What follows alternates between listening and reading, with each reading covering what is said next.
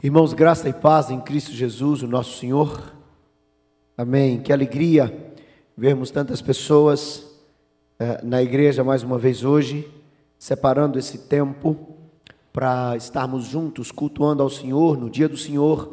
Que privilégio para nós estarmos também diante da mesa do Senhor e, em particular, neste momento, diante da palavra do Senhor, para ler a Bíblia e refletirmos nela e aprendermos ah, da parte do Senhor aquilo que Ele tem para ministrar ao nosso coração.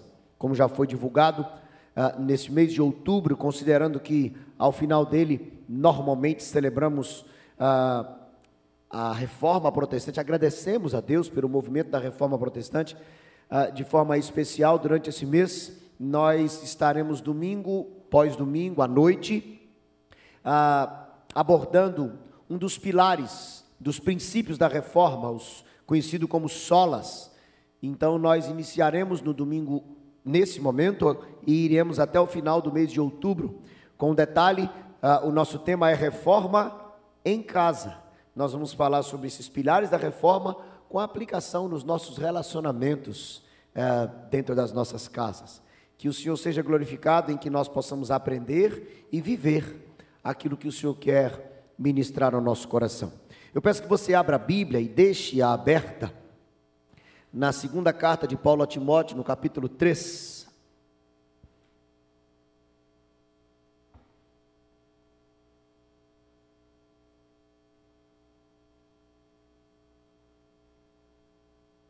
Segunda carta, segunda carta de Paulo a Timóteo, no capítulo 3, é, eu lerei versos 16 e 17. Segunda carta de Paulo ao Timóteo, capítulo 3, versos 16 e 17. Diz assim na palavra: Toda a escritura é inspirada por Deus e útil para o ensino, para a repreensão, para a correção, para a educação na justiça, a fim de que o homem de Deus seja perfeito e perfeitamente habilitado para toda boa obra. Exaltado seja o nome do Senhor, Deus, pela Bíblia, pela palavra do Senhor que nos ensina e que é instrumento do Senhor mesmo para o nosso crescimento, para a nossa vida. Ajuda-nos a entender a Bíblia na noite de hoje. E mais do que isso, ajuda-nos a viver a Bíblia para o nosso bem e para a honra, glória e louvor do nome do Senhor, em nome de Jesus. Amém.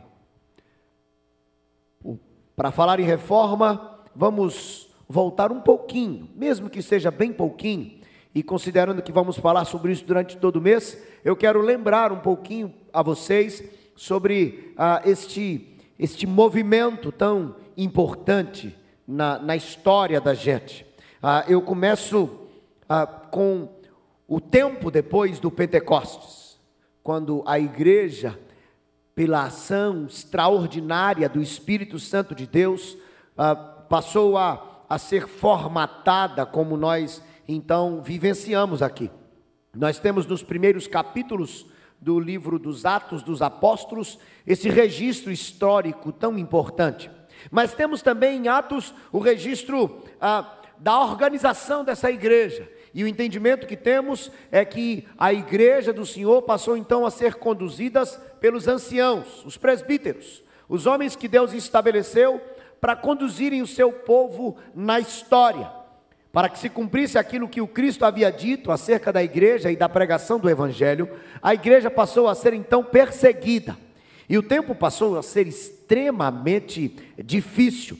E o tempo de perseguição ah, passou também a, a ter um, um, uma importância histórica imprescindível, porque em tempos de perseguição, o que acontecia? Aqueles que ah, não ah, eram de fato servos do Cristo o negavam para preservar a própria vida, mas aqueles outros que mantinham-se firmes permaneciam ainda mais e eram instrumentos para pregação do evangelho do Senhor Jesus Cristo. É verdade que a história registra muitos muitas atrocidades por causa da perseguição.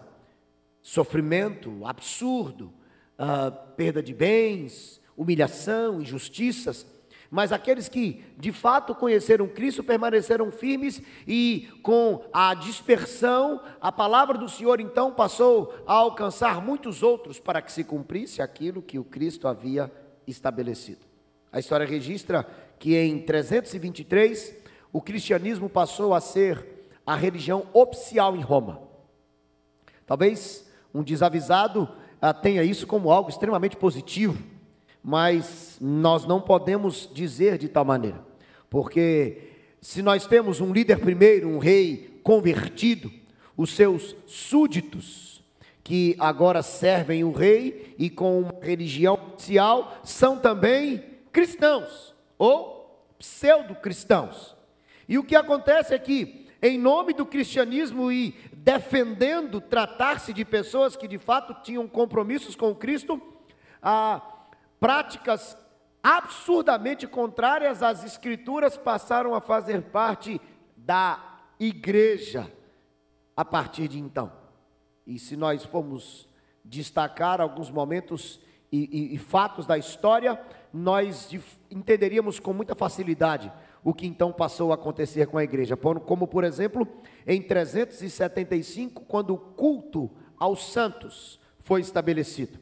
Em 431, a, a, a, a instituição do culto a Maria, a, tendo sido ela, sem que nunca tenha pleiteado isso, posta como alguém à semelhança do próprio Cristo, ou quem sabe acima dele em algumas circunstâncias, e deveria ser adorada. Em 503, a doutrina do purgatório. Em 783, inicia é, a adoração a imagens e relíquias como parte da prática da igreja. Em 1090, a invenção do rosário. Em 1229, a história registra a proibição da leitura da palavra de Deus. E talvez uma das práticas consequentes de tudo isso, mais marcantes, depois da última citada, em 1517, a venda de indulgências. Uma frase histórica e conhecida de um padre dominicano é: cada vez que cai a moeda no bolso do frade, uma alma sai do purgatório. E assim a igreja foi se desvirtuando daquilo que de fato Deus havia estabelecido na Sua palavra para o estilo de vida que deveriam viver aqueles que anunciam serem do Cristo. E aí, o registro histórico também nos aponta uma data, a data do dia 31 de outubro de 1517, quando o homem impactado pelo próprio Deus, pelas Escrituras, e o seu nome é conhecido ao longo da história, Lutero ou Martinho Lutero, ah, põe numa, numa, no local público, às portas da catedral, ah, um documento que ficou conhecido na história como a, a, a, o manifesto de Martim Lutero chamando o povo para pensar com as suas 95 teses. E eu não sei se você já teve a oportunidade de ler a introdução desse documento, ele não age de forma arrogante e nem uh, desrespeitosa, mas o intuito do reformador uh, era que aqueles da liderança da igreja e aqueles que faziam parte da igreja pudessem parar e refletir. Ele os convida para refletir sobre os pontos ali é, anotados ou indicados à luz daquilo que é a verdade da palavra do Senhor. Mas não, isso não foi bem aceito. A Bíblia registra o movimento de contra-reforma a partir de 1545, no Concílio de Trento. E aqui nós já temos a, a divisão entre católicos e protestantes. Antes disso, Martinho Lutero foi ameaçado, e tendo sido ameaçado, ele disse: Não posso negar a própria consciência. E ele então é expulso da igreja.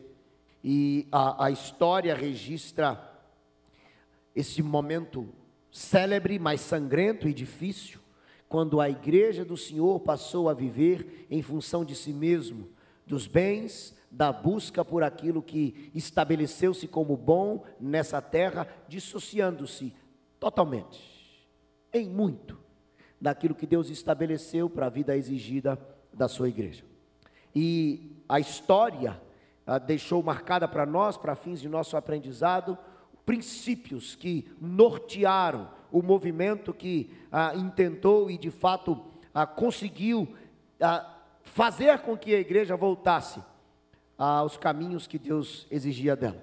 E é por isso que nós escolhemos estes cinco princípios, os solas, para que servissem de instrumento para nossa reflexão nesses dias e que não apenas fosse para nós ah, ah, um conceito, um bom conceito, a, a, que nós aprendêssemos e repetíssemos como fazemos costumeiramente, mas também pretendemos que ah, possamos levá-los para a prática das nossas vidas e que isso contribua para o nosso crescimento, ah, segundo aquilo que o Senhor mesmo requer de nós. E para abrir o primeiro dos solas, nós refletiremos na noite de hoje ah, do conceito e do, da, da, da fundamentação bíblica sobre sola escritura ou somente a Escritura, a palavra de Deus. Me permitam fazer de forma literal a, a leitura de alguns pontos para que entendamos do que se trata este solo. A Escritura é a única regra de fé e de prática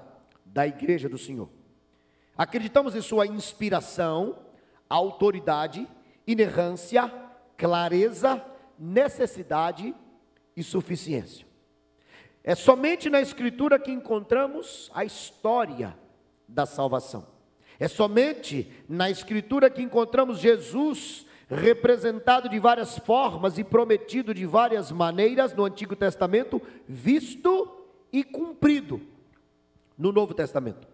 É somente na Escritura que encontramos o fundamento da nossa teologia, seja ela sistemática, bíblica, apologética, hermenêutica, exegética ou pastoral. É somente na Escritura que encontramos o que precisamos para conhecer o Pai, o Filho e o Espírito Santo, o Evangelho, para sustentar a fé e nortear a vida cristã. É somente a Escritura que nos ensina o que é necessário para a nossa salvação. E é as Escrituras, ou são as Escrituras, ah, a régua de medida para definir se somos ou não cristãos. Podemos definitivamente afirmar que o desvio das Escrituras, a negação da leitura, dos estudos, a deturpação dos princípios que nela estão contidos, acerca de Deus e de tudo quanto Ele nos ensina, sim, esse desvirtuamento definitivamente abriu porta para tudo mais que vimos desde aqueles dias na igreja e também com reflexos hoje, na nossa vivência enquanto pessoas, nos nossos relacionamentos, na igreja e, claro, infelizmente, também na família. Por favor, volte os olhos para o texto que foi lido no início ah, da nossa reflexão. Paulo escrevendo a Timóteo, um líder, um jovem líder e pastor, e que Paulo o escreve, escreve a fim de que este permanecesse firme naquilo que recebeu do Senhor. Em dias difíceis, em que Timóteo estava sendo questionado e pressionado acerca da verdade e inclusive da sua autoridade, e Paulo ensina-lhe que para que ele fosse respeitado, o que, se exigia, o que se exigia dele é que ele permanecesse fiel às escrituras, e que ensinasse aquilo que, que recebera, e que vivesse de tal maneira que pudesse ser exemplo na palavra, no proceder, no amor, para aqueles que estavam sob sua liderança, e assim ele cumpriria aquilo que recebeu do Senhor. Observe que, quando nós voltamos os olhos para esse texto, o versículo 16 começa dizendo assim: toda a Escritura. Há concordância de que a indicação primária aqui é dos registros do Antigo Testamento, que definitivamente são alargados, explicados, e sua o seu cumprimento está no Novo Testamento. Então a ideia do apóstolo Paulo aqui, ao falar de toda a Escritura, é que ele está dizendo o seguinte: a totalidade da Escritura. É, eu quero dizer a, aos irmãos que a Bíblia não contém a palavra de Deus. A Bíblia é a palavra de Deus. Então não há desprezo e não pode haver de nada do que foi ensinado no Antigo Testamento e nem no Novo. Não há princípio que possa ser descartado ou, ou, ou pensado desse contexto como se não fosse ah, ah, dirigido pelo próprio Deus. Toda a Escritura, a totalidade dela. Agora, o que o texto diz, olha, toda a Escritura é, primeiro diz o que? Inspirada por Deus. Eu já inicio para falar desse ponto com as palavras do outro reformador, João Calvino. Devemos à Escritura a mesma reverência devida a Deus, já que ela tem nele sua única fonte, e não existe, preste atenção nisso, não existe nenhuma origem humana misturada nela. O Deus Criador, do mesmo poder do haja, que inspirou, que, que plantou vida. Esse Deus é a origem das Escrituras. Tudo que a Bíblia registrou e que temos diante dos nossos olhos, reconhecidamente como cânon, vem da parte de Deus. Me permitam ler ainda a nossa confissão de fé, falando das Escrituras, diz assim: a autoridade da Escritura Sagrada, razão pela qual deve ser crida e obedecida, não depende do testemunho de qualquer homem ou da igreja, mas depende somente de Deus, a mesma verdade, que é o seu autor, tem portanto de ser recebida, porque é a palavra de Deus. É importante que nós compreendamos isso. Parece óbvio, mas isso não é óbvio na prática. Porque se nós não entendemos, ou se entendemos, mas não cremos que o que temos diante dos nossos olhos, ou seja, a palavra de Deus, é algo da parte do Senhor, Todo-Poderoso, Santo e Perfeito Deus, para nossa vivência, se nós não entendermos isso, nós não faremos dela o uso que nos é requerido, por não a respeitarmos e amarmos como tal.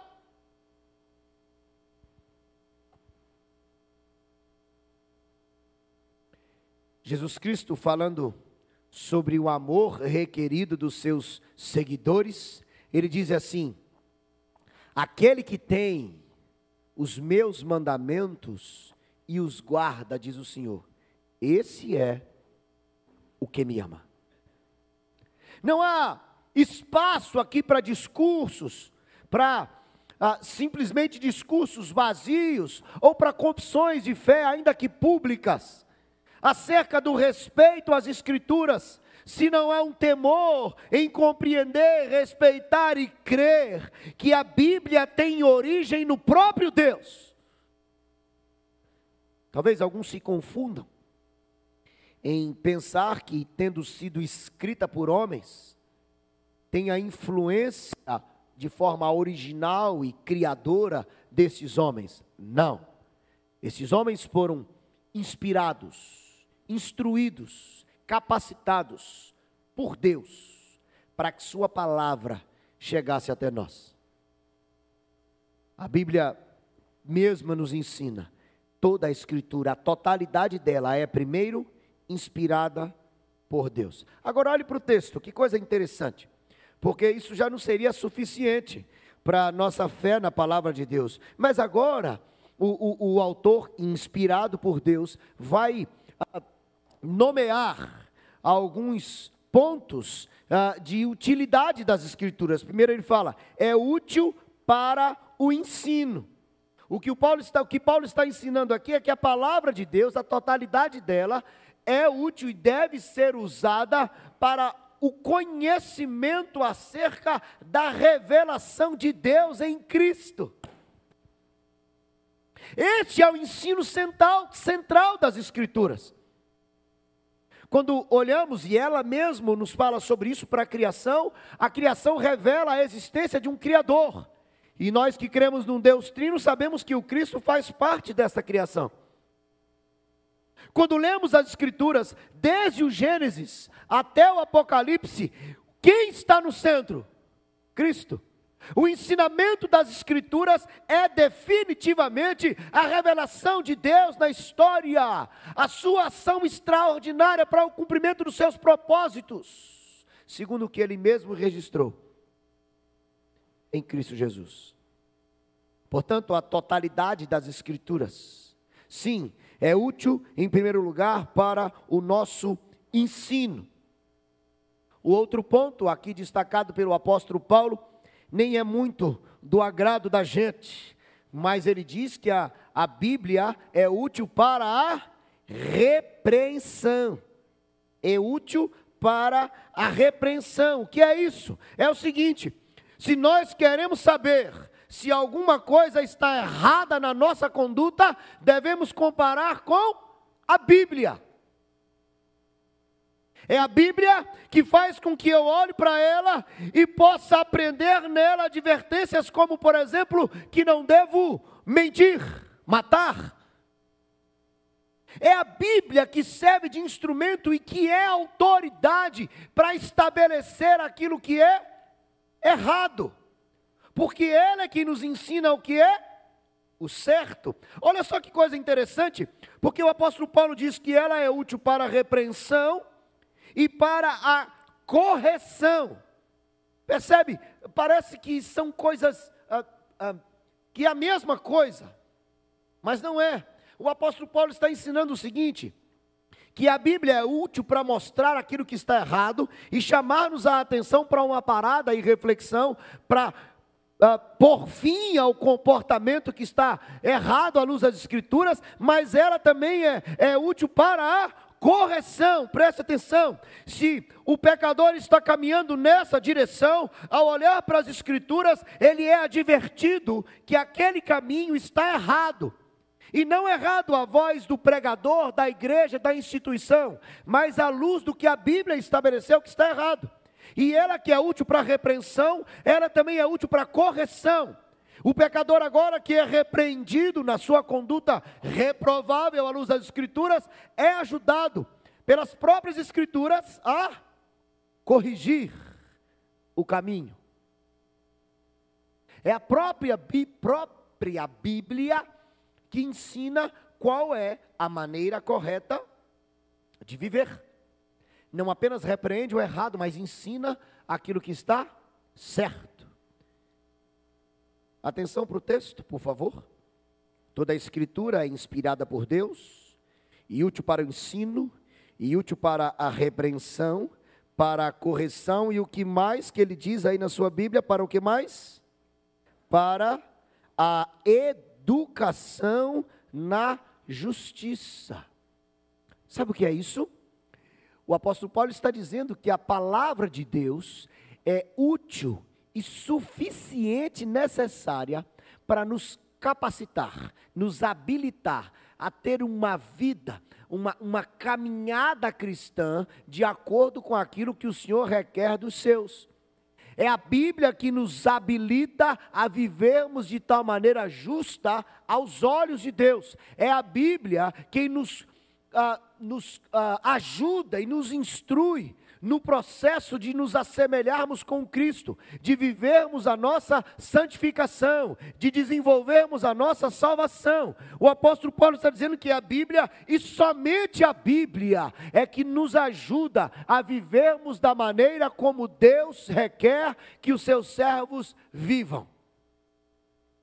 Em suma, pressupõe-se o ensino ou a doutrina, o ensino, o que é certo, repreensão, o que não é certo, correção, como se tornar certo, educação na justiça, como permanecer certo.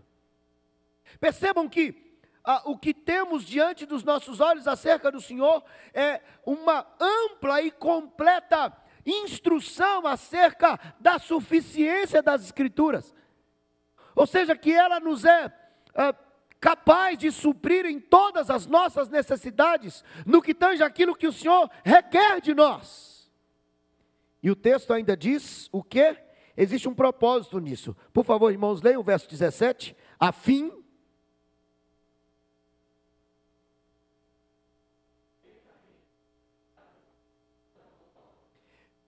Compreenderam o objetivo disso? Só existe um que é perfeito, a saber, Jesus Cristo. Mas o que nós aprendemos nas Escrituras é que, tendo sido enxertados na videira, tendo sido feitos filhos de Deus, tendo sido transportados do império das trevas para o reino do Filho do amor, tendo sido salvos pela graça de Deus, o que a Bíblia nos ensina é que é requerido de nós imitarmos o nosso Senhor Jesus Cristo. Então, o que nós temos nas Escrituras, e somente nelas, é aquilo que nós precisamos, irmãos, para vivermos a semelhança daquele que nos salvou. Percebam a seriedade disso, a profundidade do que está diante dos nossos olhos e a importância que devemos dar à Bíblia. Somente ela pega a todo crente, homem de Deus, fala de líder, mas de todos os que foram alcançados pela palavra do Senhor, para que ele seja completo, perfeito, aperfeiçoado. Somente a Bíblia tem da parte de Deus, somente ela, aquilo que precisamos para sermos moldados a vivermos não para nós mesmos, mas para o Senhor. Porque afinal de contas, ele também ensinou o seguinte: que aquele que quer vir após mim, a si mesmo se negue, tome sua cruz. É quando nós morremos para que sua vontade seja satisfeita em nós. Não precisaria eu fazer essa pergunta, mas farei. Se não olharmos para a palavra de Deus, para a Bíblia, conforme esses princípios, conforme essas verdades que até então vimos. Que problemas nos advêm de um comportamento assim? Não precisaria fazer essa pergunta porque eu citei vários na história. Se nós não temos a Bíblia como de fato ela é, temos problemas seríssimos, como por exemplo, sobre o conceito de Deus. Quem é Deus?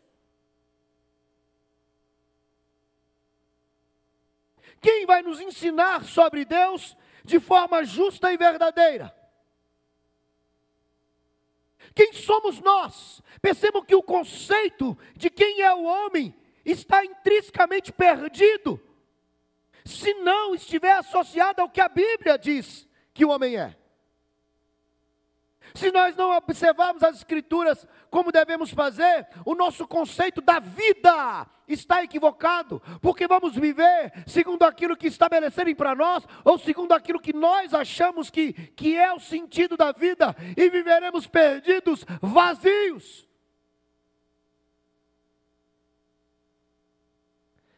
Se não tivermos a Bíblia como ela de fato é, estaremos equivocados, perdi, irremediavelmente perdidos no que tange ao conceito e conhecimento e vivência da salvação.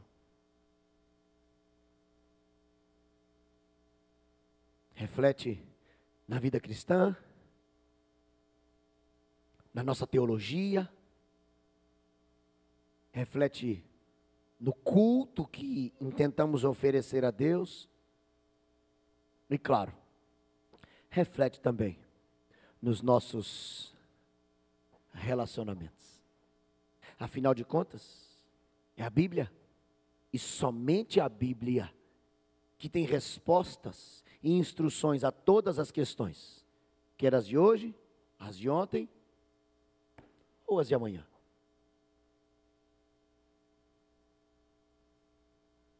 Me permita uma pergunta agora pessoal. O que é a Bíblia para você? De fato. De verdade. Quanto a, a Bíblia ah, tem de valor? O quanto ela faz parte da vida da gente? Na prática. Quanto?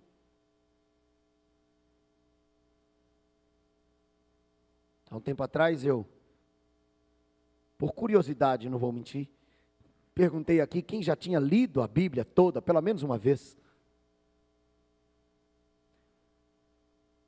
Foi triste. Por que nós agimos dessa maneira? Definitivamente, porque não enxergamos a Bíblia como ela é.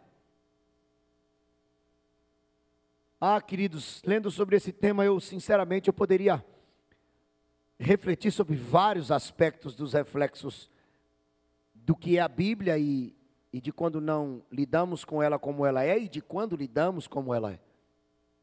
Mas resolvemos nesse mês aplicar os pontos aos nossos relacionamentos em casa. E aí eu fico pensando, o que só a escritura o que somente a Bíblia tem a ver com a minha casa e com a sua casa? De que maneira podemos e devemos ou devemos aplicar isso nas nossas vidas? Que pontos de reflexão devemos estabelecer a esse respeito? Ah, poderíamos fazer muitas aplicações. Eu vou me deter a princípios, porque os princípios nos ajudam a aplicar para a vida como um todo, dentro de casa também.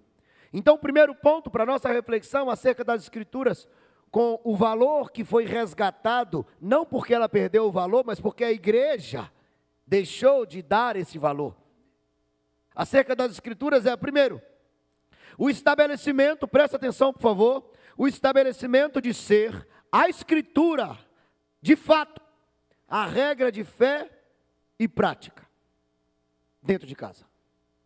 É óbvio isso, né? É óbvio? É óbvio? Não, não é óbvio. Porque qual é o crivo? Atenção, preste atenção. Qual é o crivo para a definição dos relacionamentos dentro das nossas famílias? Em que nos baseamos como absoluto para os nossos relacionamentos dentro de casa? Conceitualmente, olha aqui, ainda no campo das ideias, eu quero te desafiar, se ainda não é assim na sua casa, eu quero desafiar a assumir um compromisso diante de Deus, consigo mesmo, de que a Bíblia seja de verdade a regra, a régua, o crivo, para estabelecer o convívio dentro de casa. Cuidado antes de assumir esse compromisso. Cuidado, porque isso vai mexer com coisas que a gente não gosta de mexer. Porque muitas vezes a Bíblia vai ensinar um caminho diferente, ou do que a gente recebeu, ou do que a gente acha, ou do que a gente quer. Mas precisamos a, nos render a esse compromisso, por termos a, aprendido que a Bíblia e somente ela é o que nós precisamos para viver a vida que o Senhor requer de nós. Então eu te desafio, em primeiro lugar, a assumir um compromisso com Deus nessa noite, você também que nos acompanha através do canal, de ter a Bíblia como crivo. Daqui a pouco eu vou explicar isso um pouco melhor. Mas de ter a Bíblia como o absoluto, inquestionável, para definir as coisas dentro de casa. Vamos fazer isso? Feche seus olhos, por favor. Vamos pensar sobre isso. Vamos fazer um momento de oração? Deus, fale com Deus aí do seu lugar, aí da sua casa, onde você estiver. Faça um compromisso com o Senhor, assim, Deus, olha, me ajuda. Eu quero fazer da Bíblia a, a base da nossa vida dentro de casa, dos nossos relacionamentos, das nossas decisões. Eu faço um compromisso com o Senhor de que seja assim. Fale com Deus. Eu sei que isso é sério, e é para ser sério mesmo, porque a vida com Cristo é uma vida séria. Então, ore ao Senhor. Fale com Deus, por favor. Aproveite esse tempo.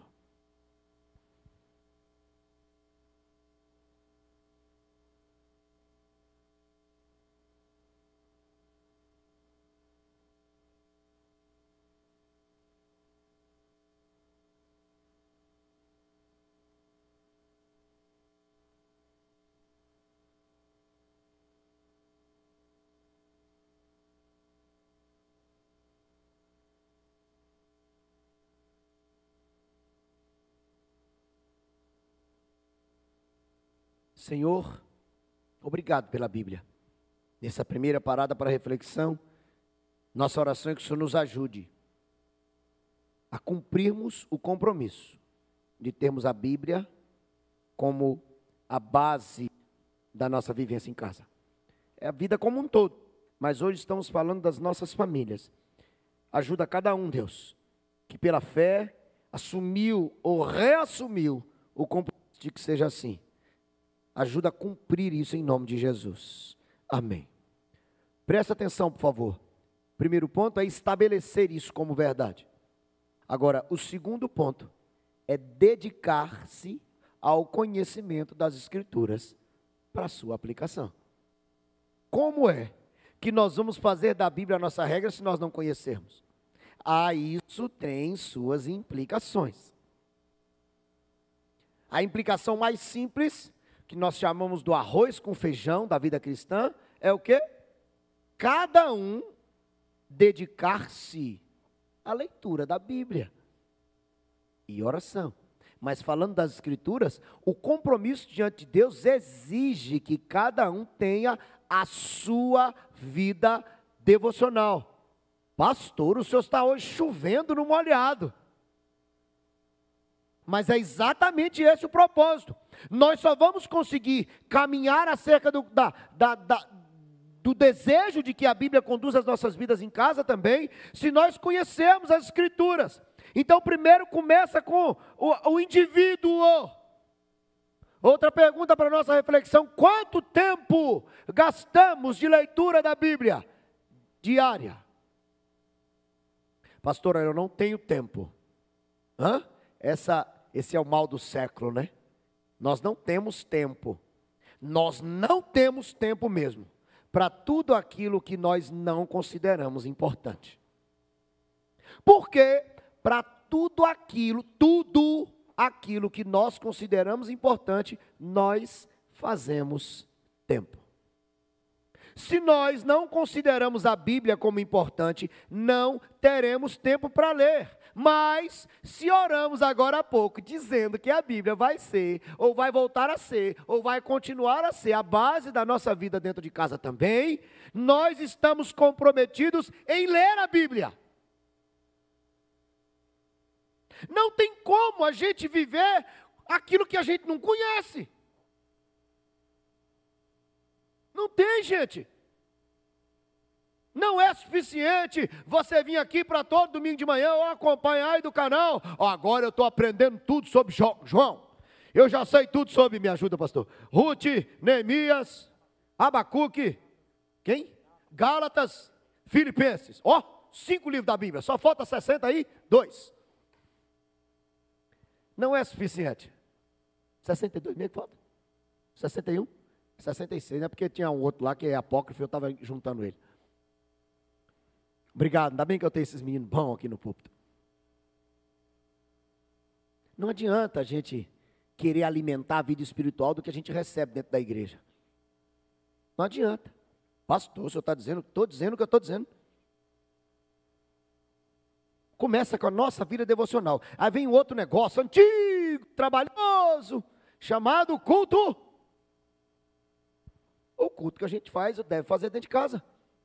O doméstico. Ah, pastor, o senhor já está ultrapassado. Eu, talvez, que eu já estou ficando, né? Descendo a serra. Mas isso não. A gente aprende a cultuar nas escrituras, dentro de casa. Primeiro, Entenderam? Família da gente, tem pessoas que entendem equivocado, acham que a igreja é que tem a responsabilidade espiritual da casa. Não é. Se assim o fosse, nesse tempo de, de pandemia, vai todo mundo desviar-se do caminho, porque a igreja estava fechada. Não! Nós temos que investir dentro de casa. A gente tem tempo para assistir futebol, os meninos têm hora que pega a televisão para assistir desenho no horário deles. Mas tem tempo para assistir desenho.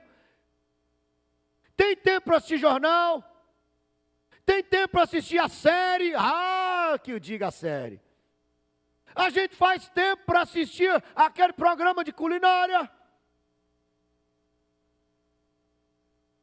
Pastor, eu não assisto nada disso. Você nunca ligou a televisão na sua casa, na sua semana? Você não assiste nada? Que massa, mas você gasta o tempo da televisão onde? Onde? No celular.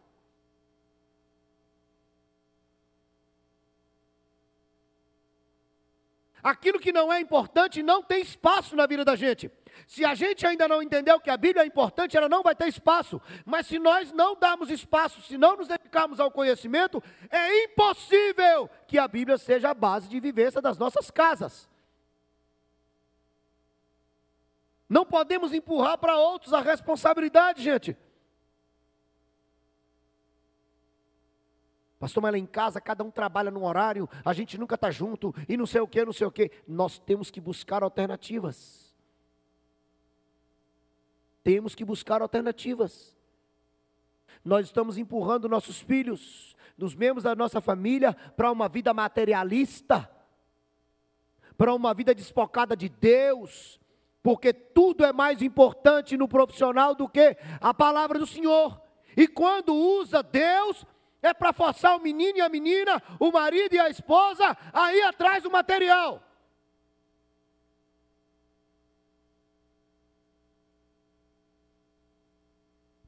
Vida pessoal, devocional, o culto em casa. E uma outra coisa que faz parte desse crescimento das escrituras é o quê? A igreja. Ó. A igreja. Não deixemos de congregar Pastor, alguns estão limitados nesse momento, eu sei, mas vai passar. Não, olha, eu não preciso de igreja, porque eu busco o Senhor exclusivamente da minha casa, independente da pandemia. Está errado. Biblicamente, está errado. Porque essa comunhão com os irmãos, a edificação mútua, o crescimento mútuo é bíblico. E se a Bíblia é a base, eu tenho que pegar a minha família e ir para a igreja.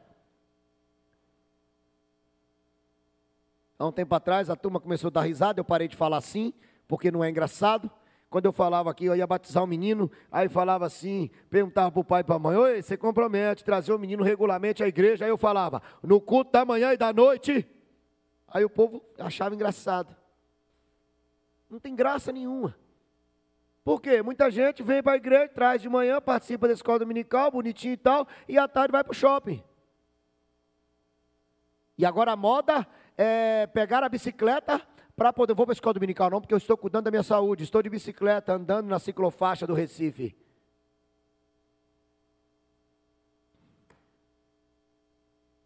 Aí depois eu quero reclamar da fraqueza dos meus relacionamentos dentro de casa, na vida com Deus. Não, eu preciso dormir até mais tarde. É o único dia que eu preciso dormir até mais tarde. Que eu posso dormir até mais tarde. É.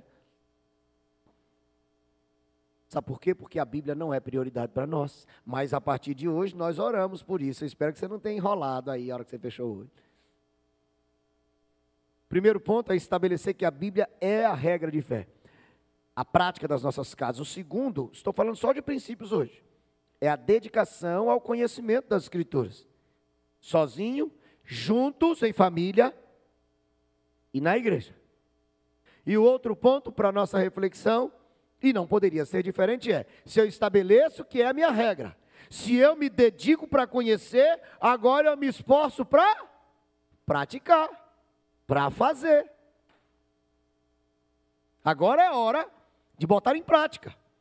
Por exemplo, de que maneira a Bíblia diz que eu devo falar com aqueles que estão dentro da minha casa? De que maneira? De que maneira a Bíblia diz que, ou qual a forma que a Bíblia ensina que eu devo reagir quando alguém na minha casa faz uma coisa que eu não gostei? O que a Bíblia ensina sobre as responsabilidades dentro de casa? Quais são os papéis? O que um homem deve fazer, o, homem que eu estou falando, o líder da casa, o que um homem deve fazer para liderar a sua casa? Primeiro é isso, tem que ser líder. E o que é isso? É a Bíblia que diz, pastor, você não vai falar nada, vou nada. Nós não comprometemos estudar para ler? Não, nada não, eu vou falar alguma coisa para não ficar ruim demais. A Bíblia estabelece como as coisas têm que acontecer. Por que está essa desgraça de quem manda dentro de casa? Por que está essa tentativa de, de inverter o homem que manda, a mulher que manda? Agora não é mais machismo, agora é feminismo. Por que está essa confusão do gênero? Se é homem, se é mulher, deixa o menino decidir. Isso tudo está acontecendo por falta de temor a Deus em conhecimento das Escrituras. Estamos aí. Nossa sociedade está criando um bando de menino frouxo que não tem postura nenhuma de liderança, que tem medo de tudo, porque fica cercado de um lado e de outro, cheio de tecnologia, cheio de nhenhenhê, cheio de, de, de adulação. Por quê? Porque o que nós estamos fazendo nos nossos dias é tentar suprir o dia a dia, o esforço, a correção, a disciplina, o relacionamento com as coisas materiais falta de temor à palavra de Deus. Ah, nós lidamos aí com os adolescentes e jovens dessa igreja. Ah, gente, tem situações que machucam o coração da gente. De meninos e meninas totalmente perdidos. Filhos de lares cristãos. De pais cristãos. Mas que só usam a Bíblia para conveniência para impor aos seus filhos aquilo que eles querem, usando o nome de Deus, que manipulam esses meninos e meninas. Quantas vezes eu tenho, já tive essa oportunidade, pastor Mateus, eu tenho certeza também, que conversar com um menino ou uma menina que está perdido na vida, não sabe o que fazer, e quando vai tomar uma decisão, tem medo, tem medo não é de errar, tem medo do que vai receber dentro de casa. A Bíblia não é para isso. Outro dia eu estava conversando com a mãe que falou assim: Fulaninho estava aprontando, e eu disse para ela assim: Ó, pastor vai brigar com você. Eu falei: Ó, miserável, está apresentando o pastor como capeta? O menino vai ficar com medo de mim? Eu sei que eu sou, às vezes, assim, né? Brabo. Sou nada, brabo, deixa para lá. Só sou. Entendi, enfim. Quando a Bíblia nos ensina que para corrigir eu preciso mostrar o que está certo e errado. Só que isso dá trabalho, meu irmão. Isso dá trabalho. A gente pegar e ensinar segundo o que a Bíblia estabelece. A gente olhar para o cônjuge e ver o que a Bíblia ensina que eu tenho que fazer e lutar por fazer. A gente olhar para o irmão, para a irmã, aí trata todo mundo legal. Oi, amiga, aquela festa com os de fora. E dentro de casa trata o irmão, a irmã como se fosse de menos valor. Isso é falta, se não de conhecimento, de amor às Escrituras, porque não coloca na prática. Isso nos dissocia de uma vida com Deus e nós vivemos segundo aquilo que nós estabelecemos. É tão sério essa coisa da Bíblia não ser a, a base a regra para nós, porque estamos sendo muitas vezes conduzidos pelos midiáticos,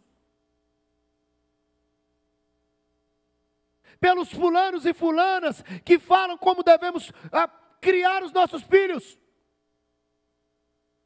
pelos fulanos e fulanas que falam o que é que é ser homem, o que é que é ser mulher.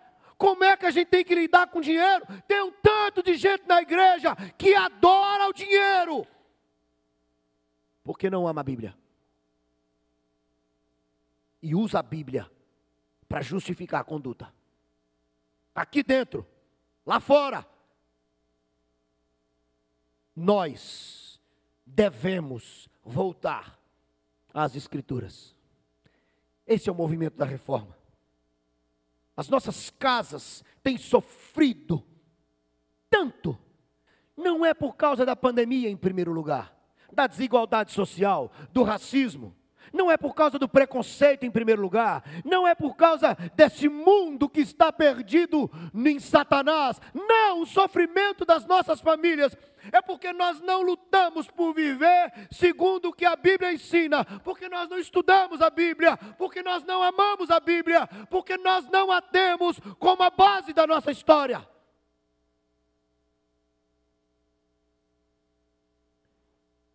Talvez você está aí no banco e arrogantemente pensando assim: fale do Senhor.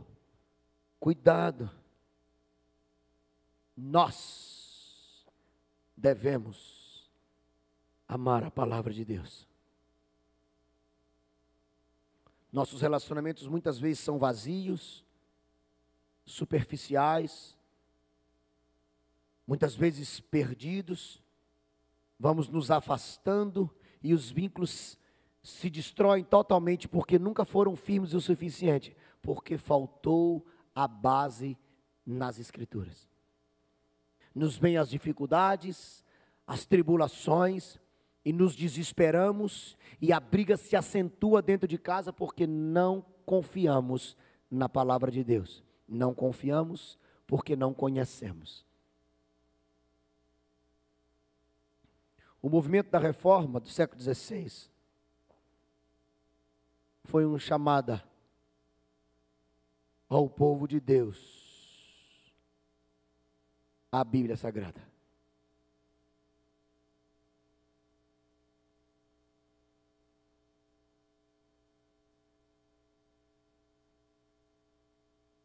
Se não conseguimos guardar tantos princípios,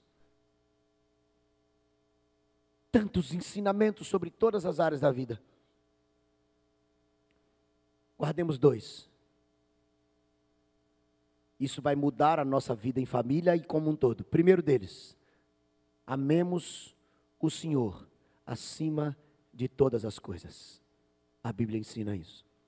E a Bíblia ensina: amemos o próximo como a nós mesmos. Sabe como nós vamos resolver os problemas de família? Tratar, sarar, aprender, curar, voltando-nos para as Escrituras. Não tem método, não tem ciência, não tem especialista que vai tratar a alma humana como a Bíblia e somente a Bíblia pode fazer.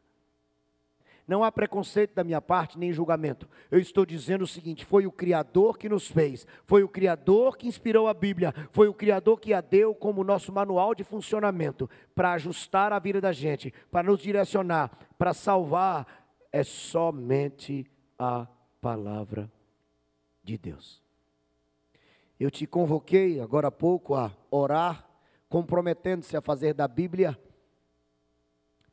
a base da sua vivência em casa, inclusive. Nesse momento, nós vamos orar pedindo a Deus que nos ajude, com base nesse compromisso, a nos esforçarmos mais para conhecer a Bíblia e colocarmos em prática. Vamos orar mais uma vez? Feche os seus olhos, por favor.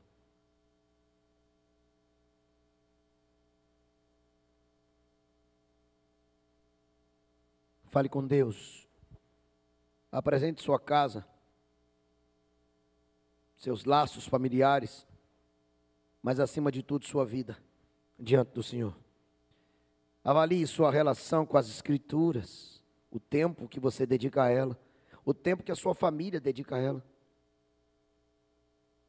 Avalie sinceramente se o que está conduzindo sua casa, se o que está conduzindo as nossas casas é de fato a palavra de Deus, ou nós mesmos, as pessoas e qualquer outro valor. Esse é o tempo de uma reforma em casa.